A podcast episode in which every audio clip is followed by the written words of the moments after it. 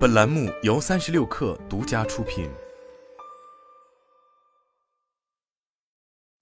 本文来自微信公众号“三亿生活”。如今，在国内市场社交应用市场格局基本已经趋于稳定的情况下，许多新的社交产品可谓是来了又走，雁过无痕。例如，今年年初以虚拟形象系统走红的熟人社交啫喱。目前已了无音讯，并且不久前字节跳动也下线了社交 APP 飞聊，以及砍掉了上线三个月的派对岛项目团队。然而，此前一直在社交领域屡败屡战的字节跳动，似乎又有了新的主意，那就是专注提升抖音的社交体验。比如八月初推出的虚拟形象功能抖音仔仔，以及虚拟空间抖音小窝，并且就在日前，以数月未曾更新的 APP 多闪再次卷土重来。甚至完全颠覆了此前的社交模式，反而嫁接了抖音时刻的诸多功能。事实上，在字节跳动的社交产品版图中，多闪上线之初可谓是极为高调。早在二零一九年一月十五日，作为旗下首款社交产品，字节跳动声势浩大的为多闪举办了发布会，并由抖音总裁张楠站台。而初代多闪兼具熟人与陌生人社交的功能。当时也被外界称为加上了短视频、随拍等功能的微信。然而，功能的冗杂以及定位的模糊，也让多闪的结局几乎毫无惊喜，成为字节跳动折戟的诸多社交产品中的一员。在此之后，字节方面依旧保持着对社交赛道流行玩法的追逐。其中，二零二一年重启的飞聊采用了即时音频社交模式；二零二二年推的派对岛。则像极了升级后超级 QQ 秀中的 QQ 小窝，就连抖音时刻也明显指向了近期备受关注的私密社交领域。据了解，建立在抖音时刻基础上的多闪，主打的是现实图片社交，精简了此前的短视频私聊界面，仅剩下图片分享、好友关注等功能，并且根据 APP 中的协议显示，多闪是抖音时刻及社交相关服务的独立版本，属于抖音软件及相关服务的一部分。不难发现，此多闪已非彼多闪，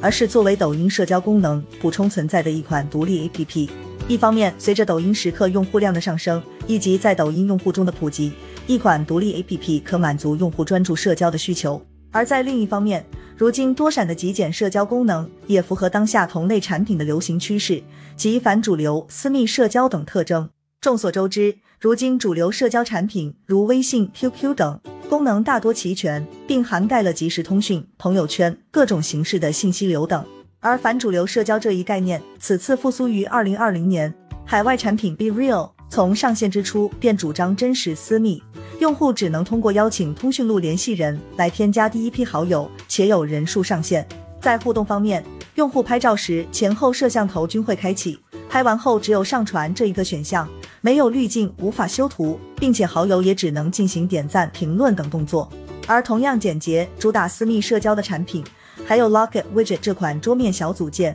并且其同样也是 Be Real 的启发者。唯一的功能就是实时拍摄照片，分享给私密好友，并出现在对方的桌面上。而今年早些时候，智文集团推出的创新社交产品贴贴，其实也神似 Locket Widget 这一玩法，并取得了不错的市场表现。智文集团前 CEO 王力曾在二零二二年第二季度财报电话会中表示，贴贴的用户规模在获客成本可控的情况下，达到了非常可观的体量，并且他认为这个增速以及整体规模，在今天的消费互联网市场是难得一见的成绩，也是我们经过过去两三年的探索，第一次在大象社交产品方面取得的突破性进展。在贴贴已有所启示的情况下，字节跳动方面不太可能停下对社交领域的探索。经过我们体验发现，多闪与贴贴不一样的地方在于，多闪已经开启了探索频道，用户能够关注陌生人；而贴贴虽然已在测试世界频道，但目前仍是限制好友数量的私密社交。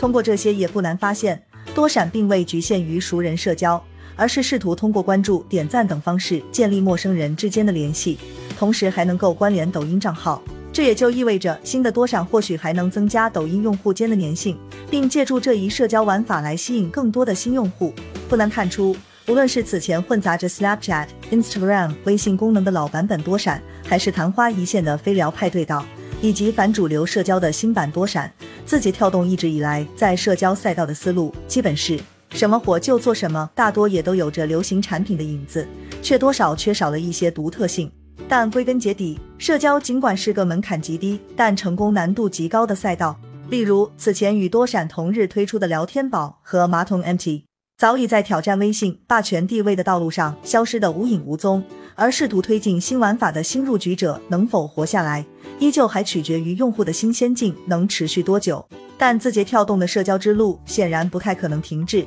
至少不断完善抖音的社交功能，还能够在微信、QQ 壁垒高筑时，让抖音用户间的分享、互动等社交行为成为抖音生态中极佳的粘合剂和催化剂。如今，或许抖音和多闪都在等一个爆发的时机，来抓住逆潮流的那一部分用户。